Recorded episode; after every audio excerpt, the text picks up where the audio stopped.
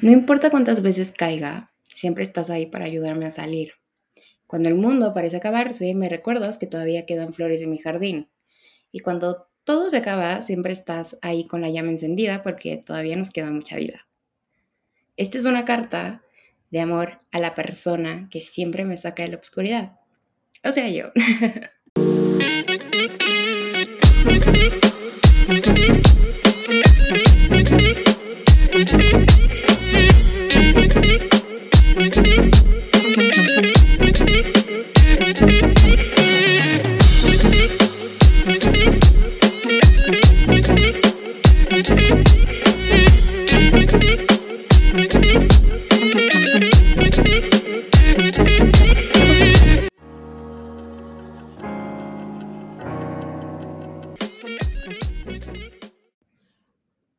Hello. Hello, hello, hello. Bienvenido una vez más a Fuego Abrazado por Piel, un espacio para los que somos demasiado y vivimos en llamas. Otra vez, una disculpa por el ruido. Vivo en la Ciudad de México y aparte estoy grabando esto un lunes a las 8 de la noche. Entonces hay mucho ruido a mi alrededor. Espero nada grave pase. ¿Cómo están?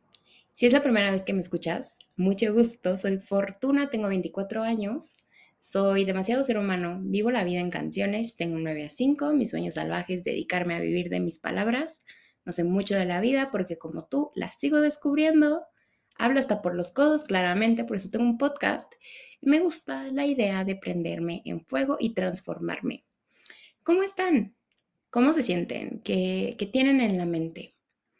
Hagamos esta pausa, este es el touch point emocional de cada episodio, porque luego nos consumimos tanto en el día a día que se nos olvida cómo nos sentimos, qué estamos atravesando, qué dice nuestro corazón y qué grita la mente. Bueno, mi mente por lo menos grita constantemente, no sé si la suya grite, pero si su mente grita, hay que hacer este touch point emocional para saber qué es, por qué anda haciendo su berrinche. Yo les cuento que este episodio viene un poquis tarde, yo estoy intentando sacar episodio cada lunes. Eh, pero vino un poquito tarde porque la semana pasada fue una semana pesada por trabajo, pesada emocionalmente.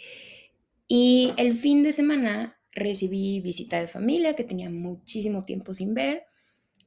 Tuve un evento y así se pasaron los días. Y tuve que... Fue, fue una semana, fueron días donde hay veces en las que tengo que estar más presente en la vida que en mi mente y en mi corazón. Entonces, la semana pasada y el fin de semana fue, fueron días de ese tipo. Fíjense que yo no estaba segura de cuál de todos los temas que he ido bajando y preparando para esta segunda temporada del podcast quería tocar en este episodio. Cuando originalmente bajé los temas hace un mes, estaba súper segura de que el segundo episodio de, de esta temporada yo a huevo, una disculpa por la palabra, quería que tratara de una situación que he atravesado, en la cual, así como dice Carrie Bradshaw en Sex and the City, en el episodio donde se reencuentra con Aiden después de mucho tiempo, em, yo conocí y desconocí a mi equivalente emocional a la crisis de 1929.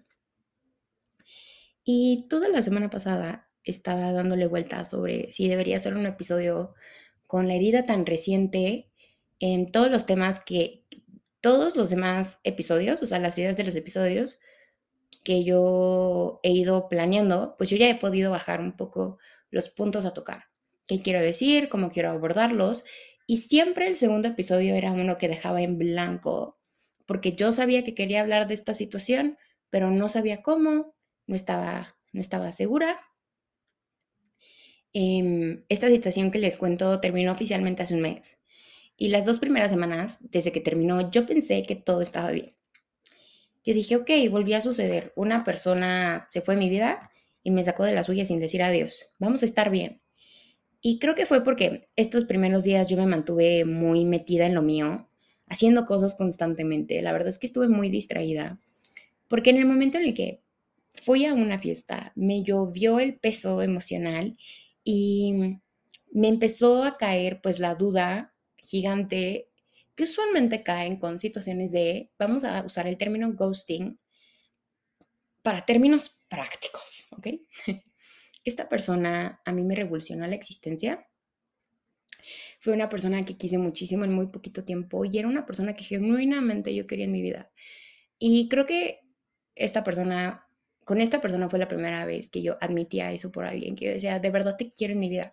No importa si es en una amistad, si es en algo más, o sea, te quiero presente, te quiero aquí, ¿no? Te, te he valorado tanto en tan poquito tiempo que aquí te quiero.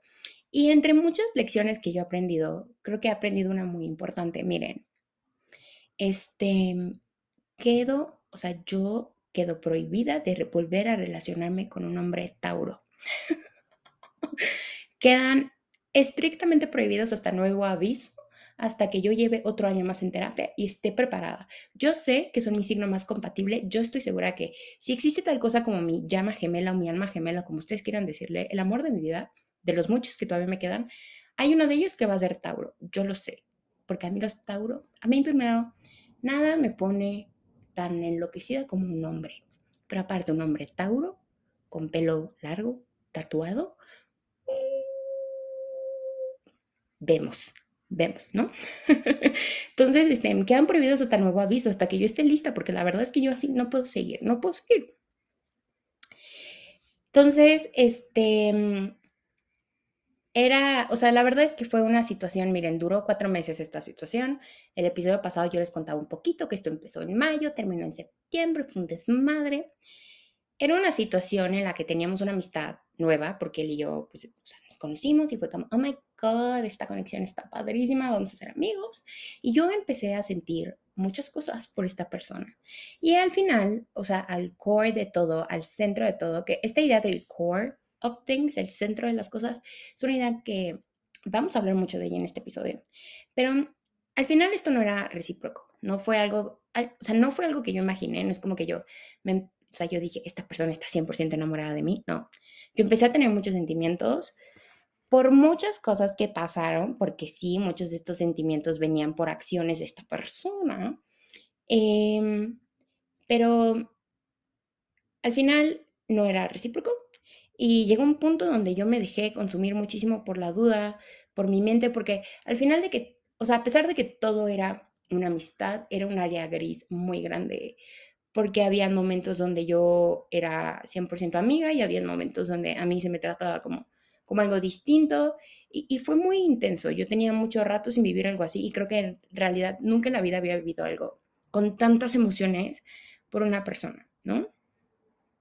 Em, entonces, bueno, yo me dejé consumir mucho por la duda, como les decía, me envolvía en los breves momentos donde él daba pequeños destellos de deseo y amor por mí. Y llegó un punto donde, como les decía el episodio pasado, de verdad vivía sin cabeza, no dormía, me la pasaba llorando y todo terminó un día que, en el que yo tuve que explicar lo que estaba pasando dentro de mí. Porque la realidad es que vivir en dos lugares, en mi caso yo estaba viviendo como amiga y como persona que siente algo que no es recíproco, era súper complicado y era súper doloroso. Y para ser solo amiga, pues yo tenía que expresar lo que me estaba sucediendo porque yo necesitaba a alguien que intentara entenderme. Y no era la primera vez que pasaba, o sea, nuestro último mes como amigos se reducía a que yo le pedía paciencia, le decía que me encontrara la mitad, así como la canción de los Black Eyed Peas, y un día me expresé, él me preguntó qué quería, qué necesitaba y me dijo que él no podía darme más que una amistad, em, pero que me estaba haciendo daño y que eso no era justo para mí. Entonces, al final lo que eso hizo fue que yo me quedé con toda la responsabilidad de salvarme, porque claro, los hombres siempre huyen de tomar responsabilidad por las cenizas que dejan. Em, y en vez de irme, yo Miren, también esta fue la primera vez que yo 100% le decía a una persona claramente quién yo era, lo que yo quería, lo que yo necesitaba, tanto con esta persona como en mi vida en general, ¿no? Yo, yo la verdad es que yo fui, miren, yo, besitos al chef, porque qué bueno, qué hermosa la persona en la que me estoy convirtiendo. Total, yo me quedé con toda esta responsabilidad y yo en vez de decirle, en vez de irme, le dije que yo lo quería en mi vida, que necesitaba paciencia, pero que yo no quería quemar el puente, porque él era una persona que yo quería muchísimo y que yo lo único que necesitaba era healthy distance para superar lo que yo estaba pasando, pero pues yo estaba dispuesta a trabajar en mi amistad con él. Y así como fue una amistad que en una, que, o sea, fue una amistad que una semana antes de que esto pasara me estaba diciendo que me quería y una, y una semana después me gustó completamente, nivel me ocultó sus cosas de redes sociales y yo quedé sin respuestas, ¿no? Les cuento esto porque quiero que esto deje de existir en mi cabeza. Y sé que corro el riesgo de que esta persona lo oiga y diga, huépale, vieja loca. La verdad, no me importa. Eh, si soy una vieja loca. Y ni modo. Esto es lo que pasa con las viejas locas. Cuando intentamos hacernos justicia porque nos usan. Eh, y ni modo. Entonces, regresando al inicio, yo quería dedicarle un episodio a esta experiencia que tuve, quería contarles sobre lo que pensaba al respecto, lo que he aprendido y cómo esto me está afectando, porque pues al final me quedé yo con la duda, con la responsabilidad de resolverme, me quedé con mucho dolor, rabia y yo fui quien se quedó atorada en un constante ciclo de fui yo, fuiste tú. ¿Por qué te fuiste? Eres una persona que se quedaba. ¿Por qué te ¿Por qué no te quisiste quedar conmigo? ¿Por qué ni siquiera quisiste mi amistad? ¿Qué hago con el espacio que ocupabas en mi corazón? ¿Cómo me, desacostumbro ahora cuando fuiste mis mañanas, mis tardes y mis días por cuatro meses? Y ni siquiera me dijiste adiós. ¿Por qué te ves tan bien? ¿Por qué te ves tan tranquilo? Me, me cagas. Porque esto no te está afectando como a mí.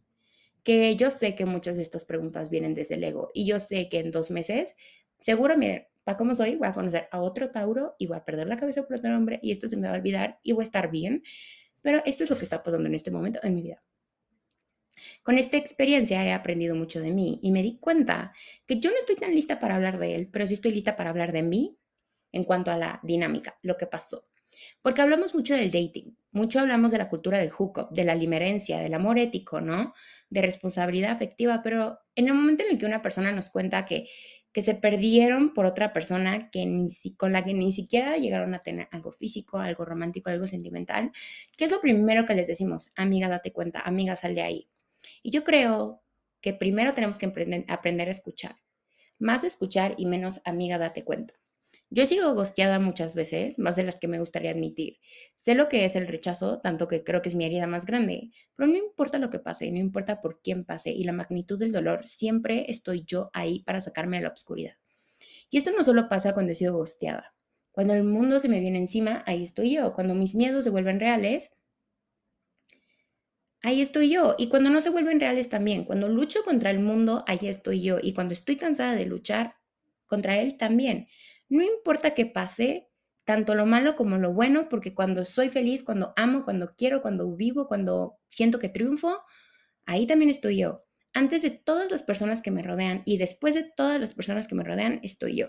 Yo soy mi primer línea de respuesta, de ayuda, de amor, de defensa, de disfrute y estoy intentando ser mi primer línea de amor.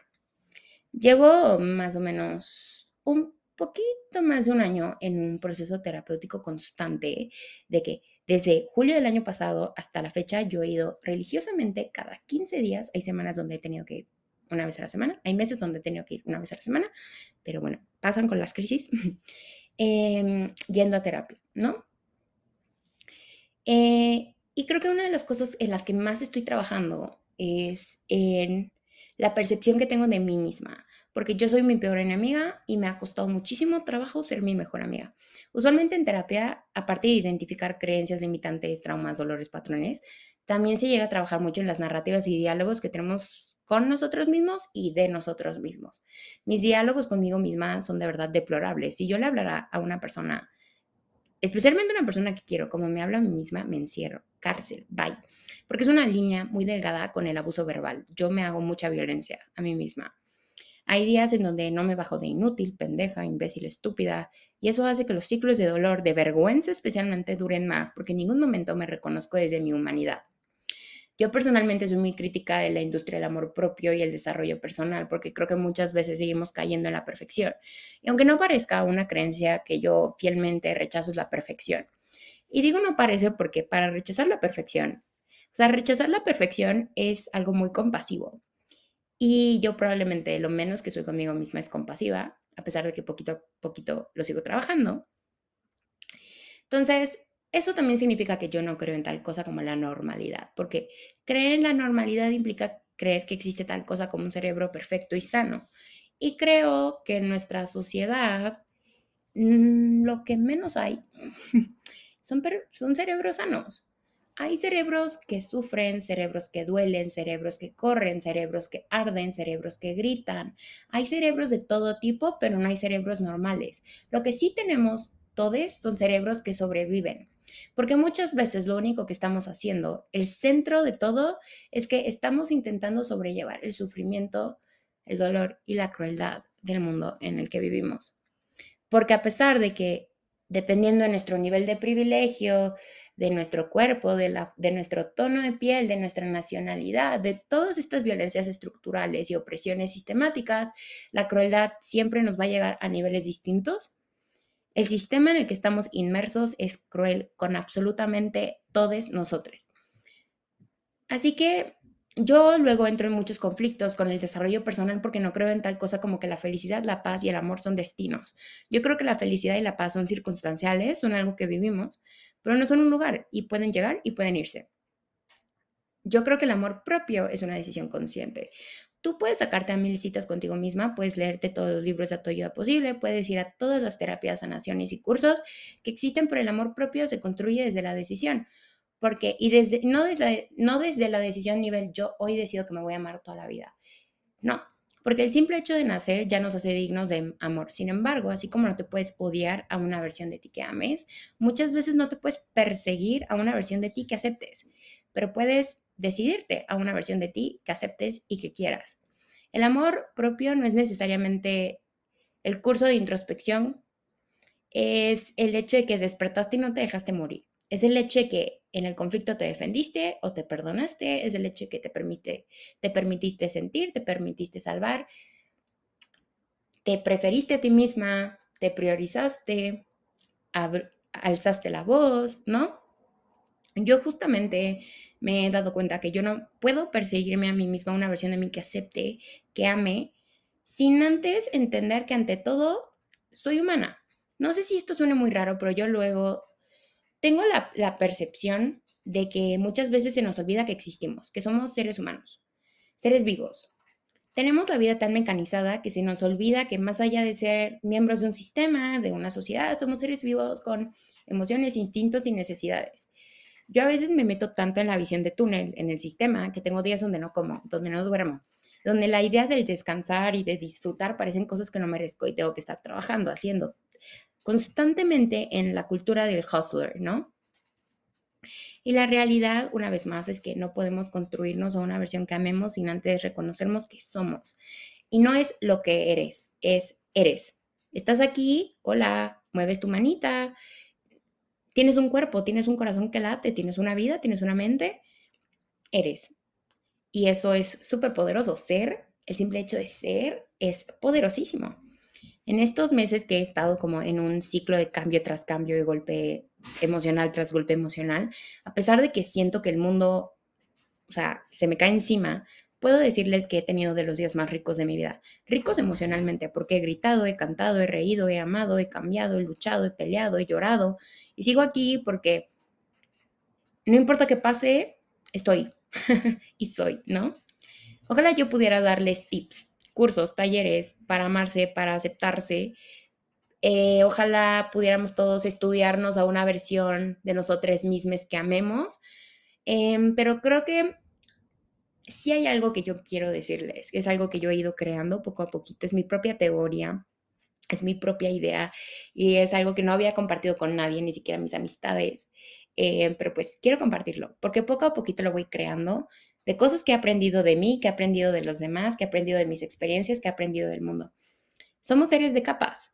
Tenemos una capa física que nos permite vivir el mundo. Sentimos, tocamos, probamos, vemos, decimos, olemos, hacemos.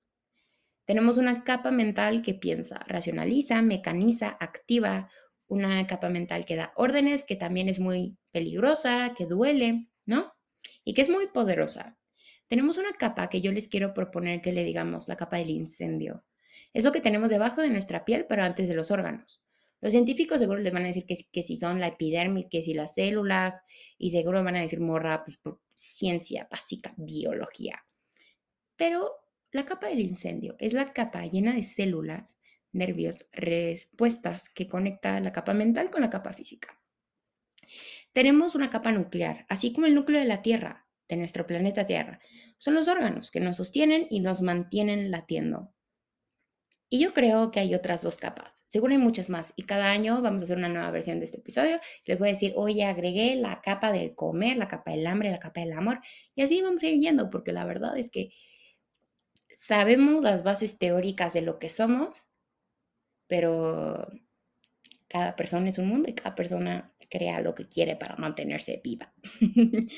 Em, a ver, les voy a contar de estas últimas dos capas está la capa del latir.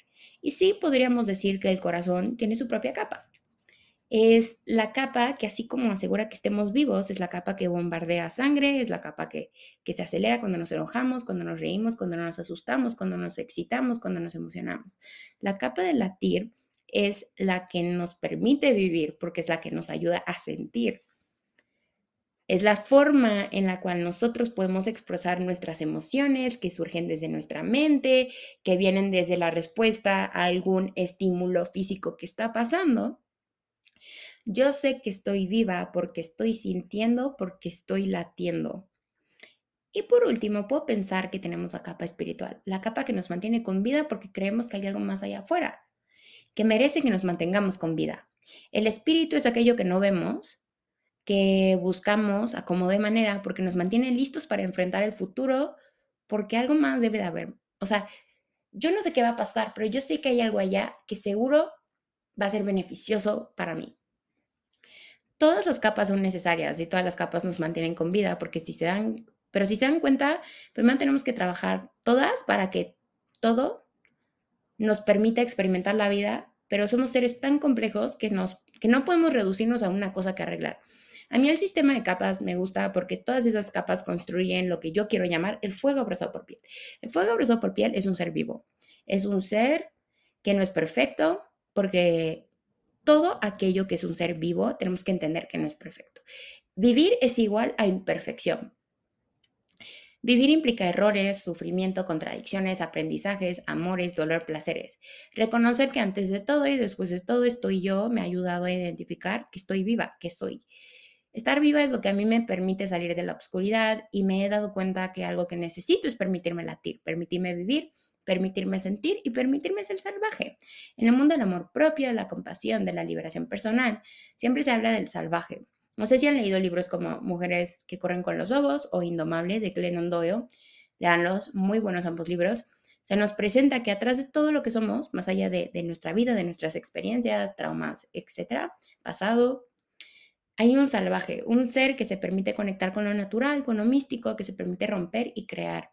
Yo creo que debemos conectar con esa salvaje porque esa salvaje es la que nos permite emocionarnos. Últimamente se habla mucho del enamórate de ti misma, sal contigo misma, coqueteate a ti misma. Pues yo te quiero proponer que te salvajes a ti misma. Yo sé que es una palabra bastante como, pues, pues fuerte, ¿no? Se podría decir que hasta agresiva, pero al final yo quiero permitirme emocionarme, quiero que la vida me sorprenda más allá del miedo y mis patrones, quiero sentir las primeras veces que todavía me faltan por vivir, quiero emocionarme con los besos que me quedan por delante, quiero arder con los roces que todavía restan, quiero reír, quiero gritar, quiero pelear, quiero hacerme justicia, quiero atreverme a perdonar, quiero soltar, quiero amar.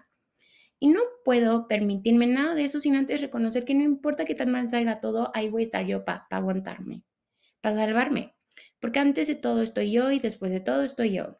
Fíjense que yo hoy no, tenía planeado grabar episodio porque traía demasiado en la mente. Eh, el trabajo me trae súper abrumada y dije, mm, pues ok, vamos a dedicarnos 20 minutos para escribirlo, 20 minutos para grabarlo, vamos a dedicarnos 20 minutos para nutrir lo que nos gusta. Mis episodios no son perfectos, em, pero son míos.